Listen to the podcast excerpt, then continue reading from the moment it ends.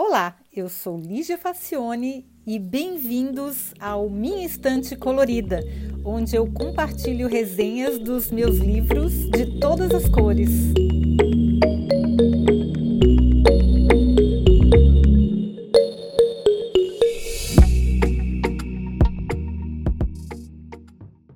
Olá! Hoje a gente vai falar de um escritor que eu gosto muito, que é o Jonathan Safran Foer, que ele escreve muito bem. Eu adoro o estilo dele. E a gente vai falar do livro dele, Everything is Illuminated. É um romance de estreia dele. Ele escreveu muitos livros de sucesso depois desse. Eu li em 2012, li numa viagem é, indo para o Brasil, então é um livro que dá para ler em algumas horas e traz muita muita paz e muita alegria para dentro da gente. É uma coisa que faz muito bem ler o que ele escreve. Ele é cheio de trocadilhos, jogos de linguagem e ironias. Isso significa que ele escreve em inglês muito melhor do que eu consigo ler, de maneira que eu tenho certeza que eu perdi as sutilezas e nuances mais delicadas do texto, mas tomara que o tradutor para o português tenha conseguido é, fazer com que isso aí não se perca. Bom, a história é a seguinte: ela fala de um rapaz ucraniano, o Alex, cujo pai tem uma agência de viagens que atende a turistas judeus em visita ao país. Então a história se passa na Ucrânia, no início, né? E o, o, alguns judeus eles vão até a Ucrânia para tentar descobrir as suas raízes, parentes e coisas assim. E o pai do Alex descobriu esse nicho e se especializou em atender esse tipo de turista. Como o Alex é o único da família que teve lições de inglês na, na escola, o moço é destacado para servir de intérprete a um jovem americano com o mesmo nome do autor do livro, em busca da senhora que salvou a vida do seu avô durante a guerra. É, o livro parece autobiográfico, pelo menos em parte. Além de abusar da metalinguagem, o cliente, Jonathan, está escrevendo um livro a esse respeito. Então tem toda uma metalinguagem mesmo. O negócio é Inception feelings. A, a coisa vai se vai voltando à origem e se redesenhando. Então deve ter muita, muita história de bastidores aí que eu perdi. Mas é muito interessante.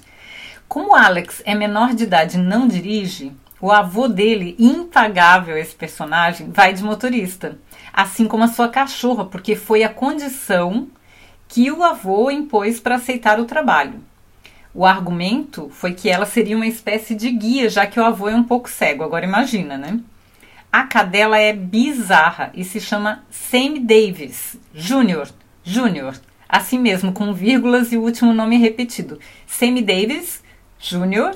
Jr por causa da admiração do avô pelo multimediático artista americano. A peluda neurótica se apaixona sexualmente pelo cliente à primeira vista e passa a viagem toda empesteando o ar do carro com as suas flatulências. E as janelas não podem ser abertas porque senão ela foge, entre outros tormentos. São dias singulares em que o grupo passa pelo interior da Ucrânia procurando uma cidade que já nem existe mais porque foi destruída pela guerra. Então ele consegue misturar uma coisa bem dramática, que é essa busca por uma, por uma cidade que não existe mais, que foi destruída pela guerra, que é uma, uma, uma senhora que salvou a vida do avô do, do turista lá, do moço, do Jonathan.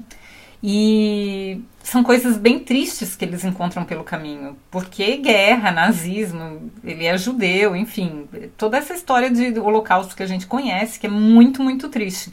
Mas ele traz uma leveza por causa dos personagens do avô, que é uma figura, da cachorra, que é outra figura, que é um personagem à parte, e do próprio Alex, que ele é muito inocente, assim, ele tem uma visão do mundo de um adolescente, então as perguntas que ele se faz e as atitudes que ele toma são muito interessantes. A aventura é engraçada e trágica ao mesmo tempo, como eu disse, né? A excursão em busca da tal senhora desencava relações importantes e outras revelações, histórias de amores e guerras que afetam de maneira definitiva todos os envolvidos, claro, menos a cachorra, né? Mas até o, o avô do, do, do Alex e, e, a relação dele com o pai, a relação do avô com o pai do Alex Enfim, mesmo que a história é, trate do cliente, do Jonathan, os, o, o, Alex e o avô dele também são envolvidos, também são impactados pelas descobertas que eles fazem. Alguns capítulos são no tempo presente, no caso do livro, quando ele foi publicado em 2002. Outros contam a história da família do rapaz e do cliente, que viviam em guetos judeus próximos da região. Então, a família do rapaz e do cliente tem algumas coisas em comum. Outros trechos ainda são as transcrições de cartas que o rapaz, o rapaz acaba trocando com o cliente depois da viagem. Olha que interessante. É tocante ver o amor de, que o Alex sente pelo seu irmão mais novo de 14 anos. A relação complicadíssima que ele tem com os pais.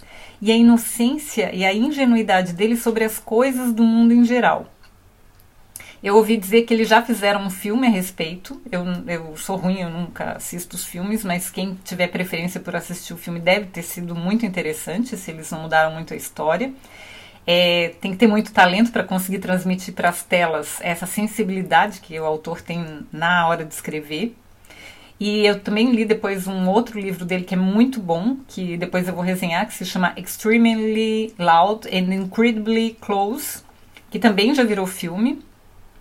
Eu não, não, não, sei as opiniões sobre o filme, mas o livro é quase que uma unanimidade, todo mundo adorou. E é interessante dizer que o autor, ele escreveu esse livro só, ele tinha só 25 anos. E uma das coisas que eu acho muito interessantes é, que, que, ele, que ele fala, que ele usa, é a tipografia. Ele muda a fonte tipográfica para cada um dos narradores porque ele mostra vários pontos de vista na história. Cada narrador conta a história do seu ponto de vista. E para a gente conseguir identificar isso, ele muda a tipografia. Então, como a história é um pouco confusa, ajuda muito na compreensão. E eu fiz um apanhado, eu acho esse cara tão brilhante. Eu fiz um apanhado de algumas tiradas que eu achei geniais dos livros que eu li dele. E eu fiz uma tradução livre, claro, né? Eu não sou tradutora profissional, eu sou bem amadora. E eu vou fazer em inglês para quem tiver um inglês melhor do que eu, mas eu vou, vou dizer qual é a minha versão livre do, do que a ideia quer transmitir. Então, a primeira fase, frase que eu, que eu selecionei dele, que eu achei muito genial, é You cannot protect yourself from sadness without protecting yourself from happiness. Eu achei muito genial. Não é possível você se proteger da tristeza sem se proteger também da felicidade. É verdade, né? A pessoa que fica se economizando, ela tem que se economizar para tudo. Ela não é muito triste, mas também ela não é muito feliz. Achei muito bom isso.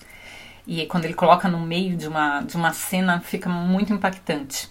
A segunda frase é: When I look at you, my life made sense. Even the bad things made sense. They were necessary to make you possible. É, essa aqui também é muito. É uma, uma das coisas mais românticas que eu já li, né? Que quando eu olho para você, a minha vida faz sentido. Mesmo as coisas ruins fazem sentido, porque elas foram necessárias para tornar você possível. Eu, eu achei muito. Nossa, isso é muito lindo. Mais uma. There were things I wanted to tell him, but I knew they would hurt him. So I buried them and let them hurt me. Nossa, isso é também uma declaração de amor não necessariamente romântica, né? Mas eu achei muito bonita. Havia coisas que eu precisava contar a ele, mas eu sabia que elas iriam feri-lo. Então eu as escondi e deixei que elas ferissem a mim. Nossa, que, que amor, né? Que declaração de amor. Mais uma, tá quase acabando, mas esse cara é muito genial, na minha opinião the more you love someone, he came to, to think the harder it is to tell them. It surprised him that strangers didn't stop each other on the street to say I love you. Ou seja, quanto mais você ama alguém, ele pensou, mais difícil é contar para essa pessoa. Ele se surpreendia que estranhos não parassem uns aos outros na rua para dizer eu te amo. É lindo isso.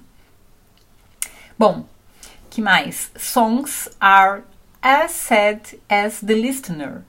Ou seja, as canções são tão tristes quanto quem as ouve. My life story is the story of everyone I ever I have ever met.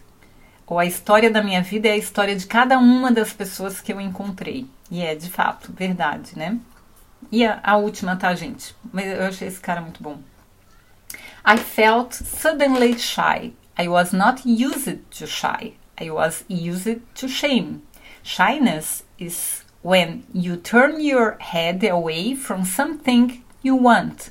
Shame is when you turn your, your head away from something you do not want. Então, eu me senti subitamente tímido e eu não costumava ser tímido, eu costumava ser envergonhado. Timidez é quando você desvia o olhar de alguma coisa que você quer. Vergonha é quando você desvia o olhar de alguma coisa que você não quer.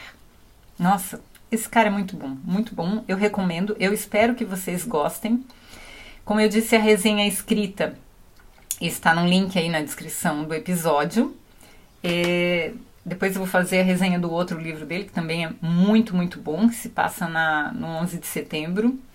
E nossa, esse autor, esse autor faz tempo que eu não leio uma coisa dele. Até vou procurar ver se ele tem outras obras mais recentes, porque faz tempo que eu não leio nada dele. Mas ele é muito, muito bom. Ele é muito poético na escrita dele, ele é muito sensível.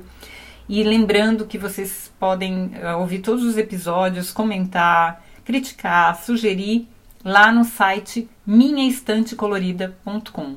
E lá também dá para comprar a versão em português do livro, que deve estar num preço ótimo, porque o livro é antigo, mas é sempre atual, porque ele fala de humanos e ele fala de humanos de uma maneira muito sensível. Eu recomendo muito a leitura desse livro. Espero que vocês também gostem. Tá bom, gente? Então, até o próximo episódio.